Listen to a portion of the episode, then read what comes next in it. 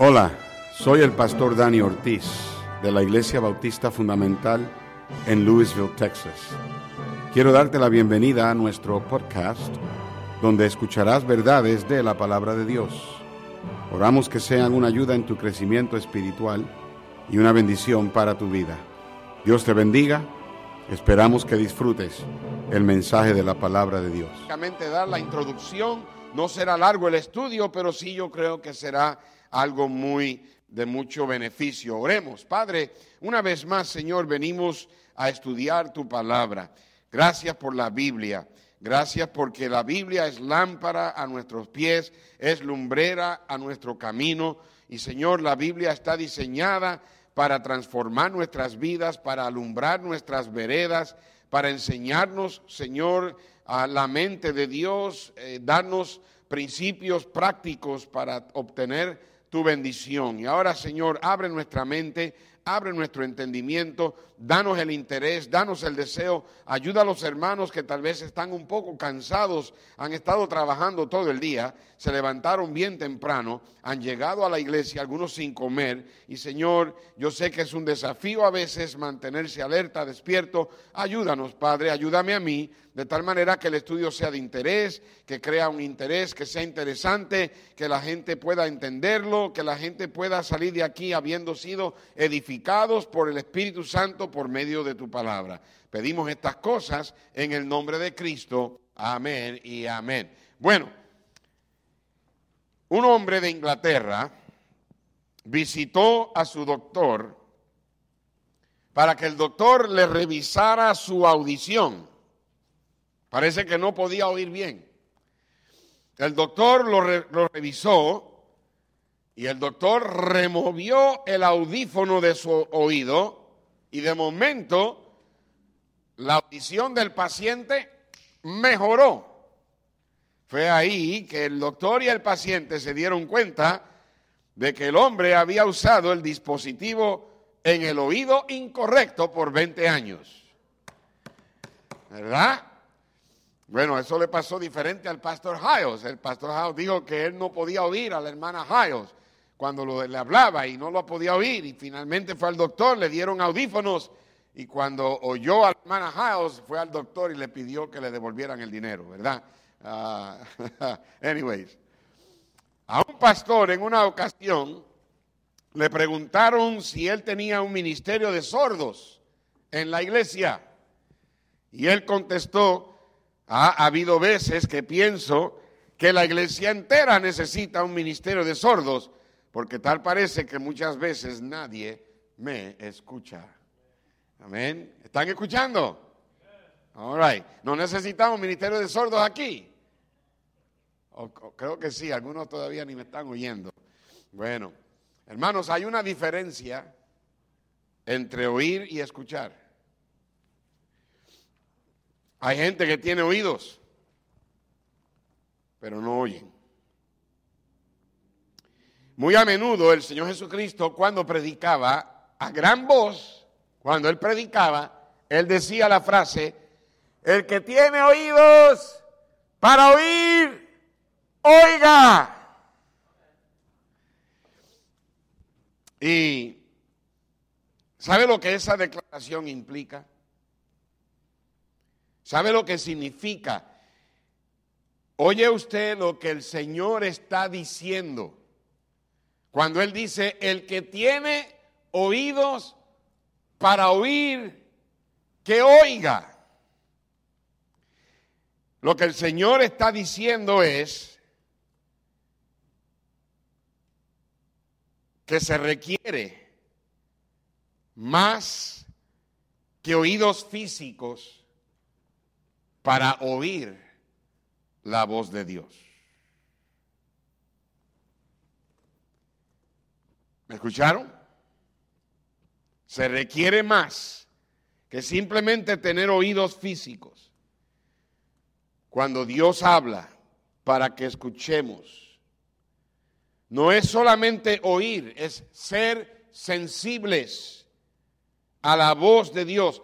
Por eso fue que el autor de Hebreos dijo, y mírelo en Hebreos 3, 7 y 8, Por lo cual, como dice el Espíritu Santo, si oyereis cuando hoy su voz, verso 8, no endurezcáis vuestros corazones como en la provocación en el día de la tentación en el desierto.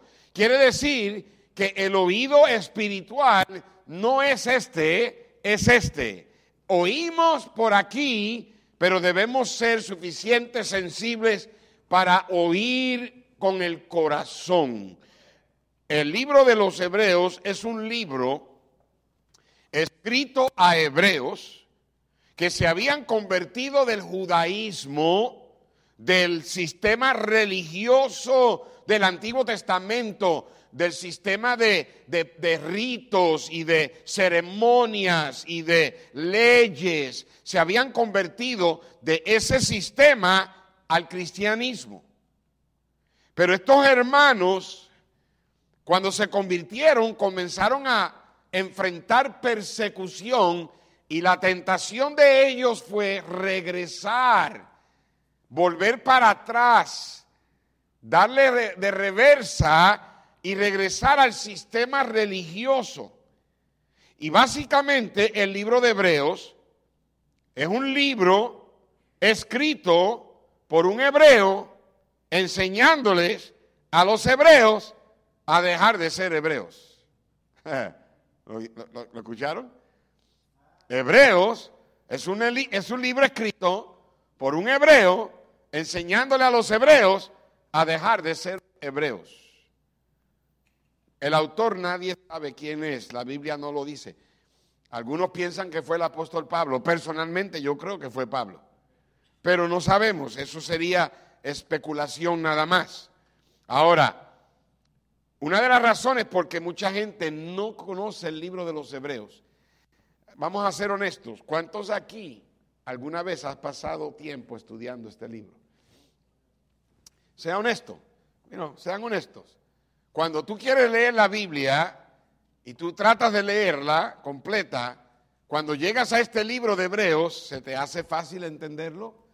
¿Se te hace fácil leerlo con entusiasmo? ¿O eres eso de los que los lee y ah, yo lo entiendo y, y, a lo mejor hasta lo brincas o a lo mejor hasta ni lo lees. lees. ¿Te gusta leer los salmos? ¿Te gusta leer proverbios? ¿Te gusta leer los evangelios? ¿Te gusta leer Daniel? ¿Te gusta leer libros como Génesis con todas las historias o las plagas del Éxodo? ¿Te gusta leer las historias emocionantes? Pero cuando viene el libro de Hebreos, ¿cuándo fue la última vez que lo leyó? ¿Mm? Sin embargo, mucha gente le da miedo estudiar este libro. Otros lo encuentran difícil estudiarlo, pero no se dan cuenta de las tremendas enseñanzas espirituales que este libro tiene. Está lleno, lleno de tremendas enseñanzas. Es mi deseo y es mi meta que cuando tú estés aquí los miércoles, tú salgas de aquí diciendo, wow, yo no sabía eso. Ah, wow, ahora yo entiendo. Oh my goodness, yo no mira qué tremendo, ah, pastor, qué tremendo ese libro, yo no lo había visto nunca. Eso es lo que yo quiero. Yo quiero que entiendas, yo quiero que, comprendas, yo quiero que te entusiasme leer el libro de los hebreos. Es un libro básicamente escrito a hebreos inmaduros. ¿Ok? Y, cuando digo inmaduros, me refiero, ok, ¿cuáles, son, ¿cuáles son señales de madurez en una persona? ¿Ok? Por ejemplo, los niños. ¿Los niños son maduros o inmaduros? ¿Ah? Inmaduros. ¿Por qué? Porque son qué? Niños. Obviamente eh, no tienen el discernimiento, a veces ah, no, tienen, no, tienen, la manera de, discernir o de, o, o de, decidir cosas. Este libro es un libro escrito a hebreos inmaduros y está escrito a motivarlos a madurar. Esa es otra de las razones por la cual yo quiero enseñar este libro. Yo quiero que usted y yo crezcamos, que podamos madurar más en la vida cristiana. eh, estos hebreos ya se suponía que ellos estuvieran maduros o fueran maduros en la fe. Sin embargo, todavía continuaban en inmadurez cristiana. Mire a Hebreos 5:12. Hebreos capítulo 5 y el verso 12. ¿Ok? Hebreos 5, verso 12. Dice, porque debiendo ser ya maestros después de tanto tiempo, tenéis necesidad de que se os vuelva a enseñar cuáles son los primeros rudimentos o los primeros principios de las palabras de Dios. Y habéis llegado a ser tales que tenéis necesidad de qué? De leche y no de alimento qué. ¿Por qué usted no le da un pedazo de carne a un niño de nueve meses de edad? ¿Ah? Se ahoga, no tiene dientes, todavía no sabe masticar, todavía no tiene la madurez para saber cómo masticar y cómo digerir. En la vida cristiana es lo mismo. Estos hermanos eran gente que ya se supone que estuvieran alimentándose de comida sólida, mas sin embargo tenían la necesidad de darles leche porque no eran maduros. Como les dije, este libro fue escrito a hebreos que estaban siendo tentados a regresar al sistema religioso del que ellos salieron por causa de la persecución. Se convirtieron al cristianismo y ahora por la persecución pensaban, no, esto nos está yendo mal y quieren ir para atrás.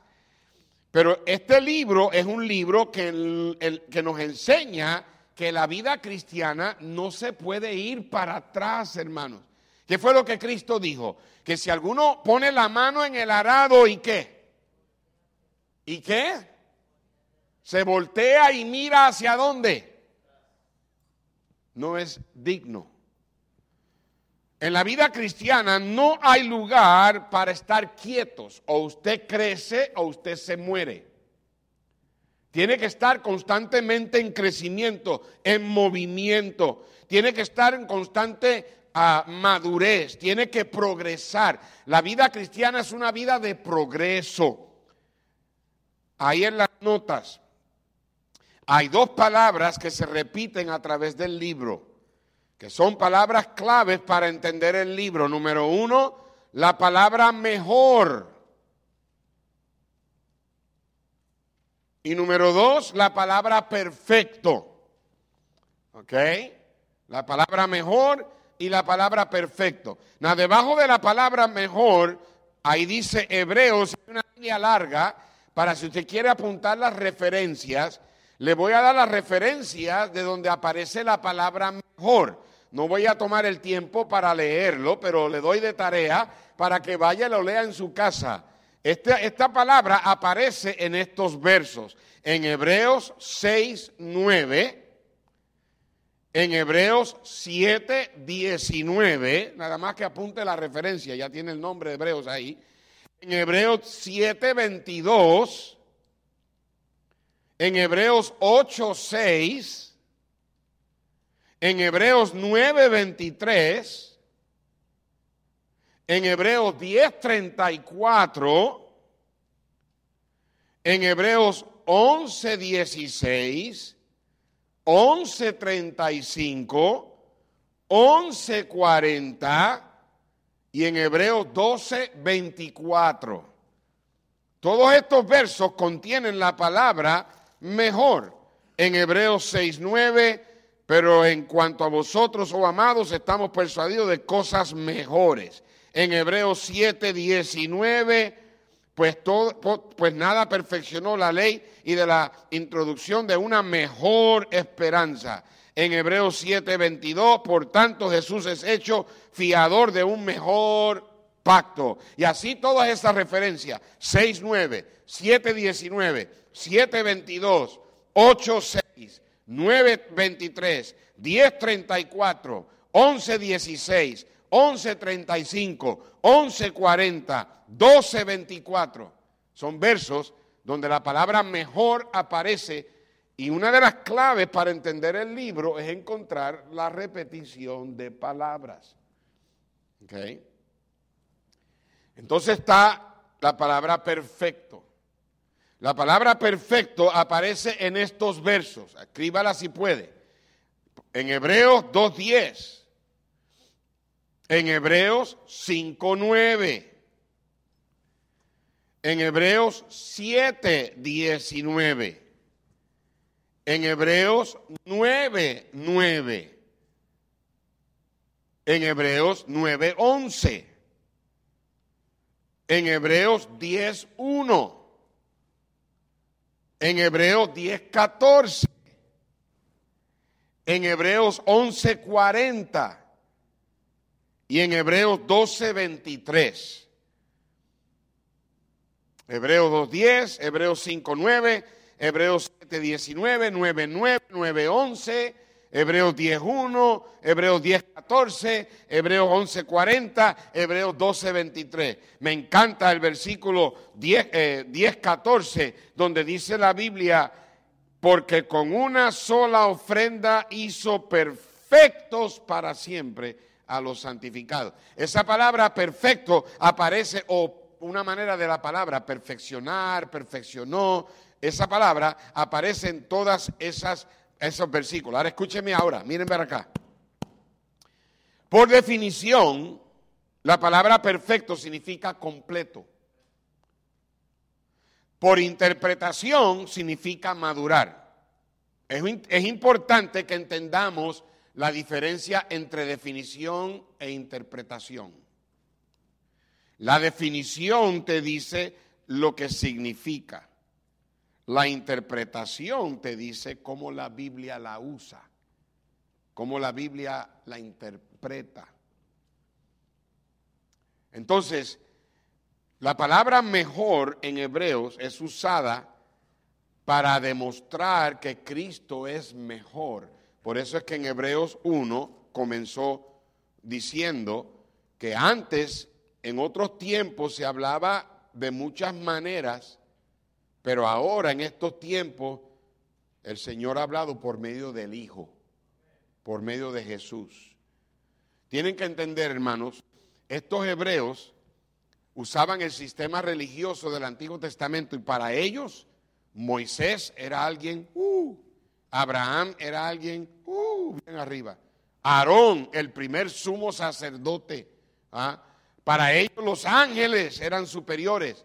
¿Ve? Pero mire lo que dice en el versículo 4 del, primer capítulo, hablando de Cristo, dice, hecho tanto superior, mejor a los ángeles, cuanto heredó más excelente nombre que ellos. So, el libro de Hebreos va a mostrar que Jesús es mejor que cualquier cosa, que Cristo es mejor que Moisés, que Cristo es mejor que los ángeles, que Cristo nos da una mejor esperanza, que Cristo tiene un mejor ministerio, que Cristo es, tiene, es mediador de un mejor pacto, que Cristo nos da mejores promesas, que Cristo es mejor que Aarón, el sumo sacerdote. Cristo es mejor, es superior. La palabra mejor, y ahí está en las notas, la palabra mejor tiene que ver con lo que poseemos.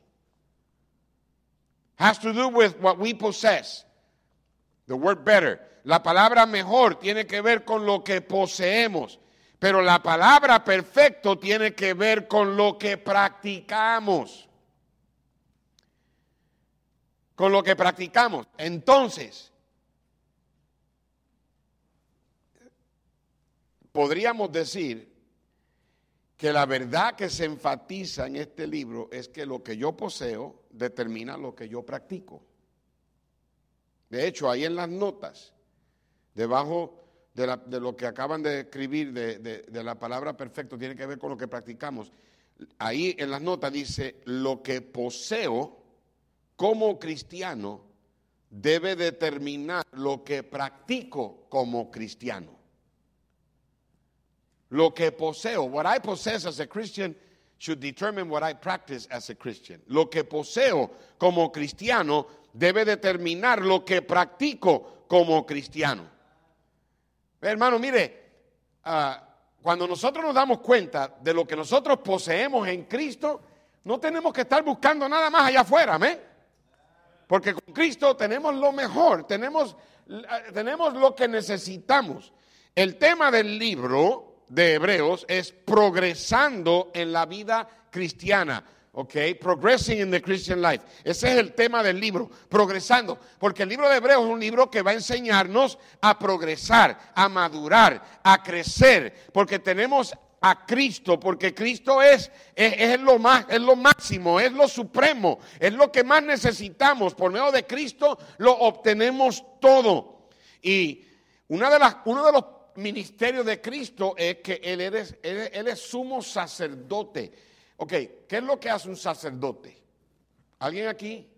¿Qué es lo que normalmente hace?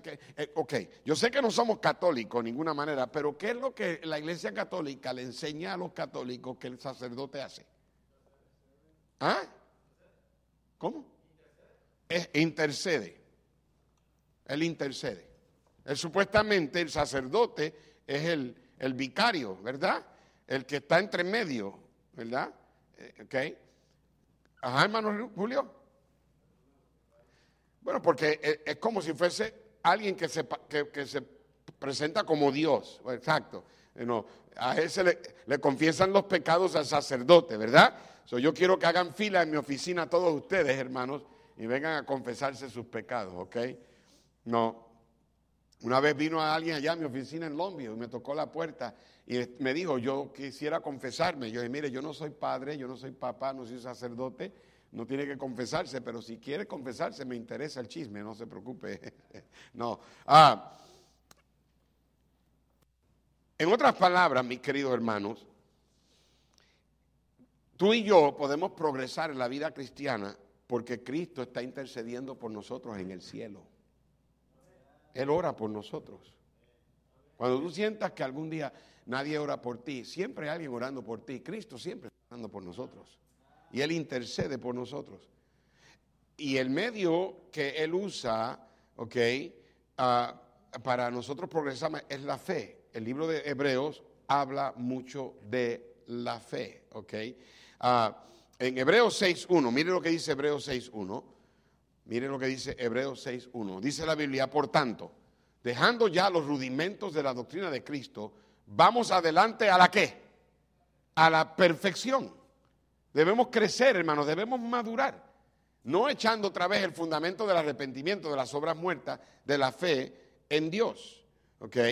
En Hebreos 12, versículos 1 y 2, lo conocemos ese verso. Por tanto, nosotros también, teniendo en derredor nuestro tan grande nube de testigos, despojémonos de todo peso y del pecado que nos asedia y corramos con paciencia la carrera que tenemos que por delante, puesto los ojos en Jesús, verso 2 el autor y consumador de la fe, el cual por el gozo puesto delante de él sufrió la cruz, menospreciando lo propio y se sentó a la diestra del trono de Dios. Hermanos, próximo en las notas, la vida cristiana está supuesto, supuesta a ser una vida de progreso y de ir hacia adelante. La vida cristiana está supuesta a ser una vida de progreso y de ir hacia adelante. No estamos supuestos a echar para atrás, no estamos supuestos a, darnos vueltas, no estamos supuestos a retroceder, estamos supuestos a ir hacia adelante. Y eso es posible ¿eh? porque el Señor está intercediendo por nosotros. En Hebreos 7, 24 y 25 dice así, mas este, hablando de Jesús, por cuanto permanece para siempre, tiene un sacerdocio inmutable, verso 25, por lo cual puede también salvar cuánto. ¿Cuánto dice ahí? ¿Qué significa perpetuamente? Para siempre a los que por él se acercan a Dios, viviendo siempre, ¿para qué? Interceder por ellos, ¿ok? En Hebreos 4:14 dice, por tanto, teniendo un gran sumo sacerdote que traspasó los cielos, Jesús el Hijo de Dios, retengamos nuestra profesión, porque no tenemos un sumo sacerdote que no puede compadecerse de nuestras debilidades, sino uno que fue tentado en todo según nuestra semejanza, pero sin pecado. Verso 16, acerquémonos pues confiadamente al trono de la gracia para alcanzar misericordia y hallar gracia para el oportuno socorro. ¿Ok? Nuestra fe, próximo en las notas, nuestra fe es lo que hace posible que podamos progresar en la vida cristiana. En Hebreos 11:6 dice, pero sin qué? Sin café, perdón, sin fe es imposible agradar a Dios. Amén. Porque es necesario que el que se acerca a Dios crea que le hay y que es galardonador de los que le buscan. En Hebreos 3:19 dice la Biblia, y vemos que no pudieron entrar a causa de qué? Incredulidad. Mi querido hermano, escúcheme bien. Si usted no crece en la vida cristiana es por la falta de fe. La fe es lo que le ayuda a usted a progresar.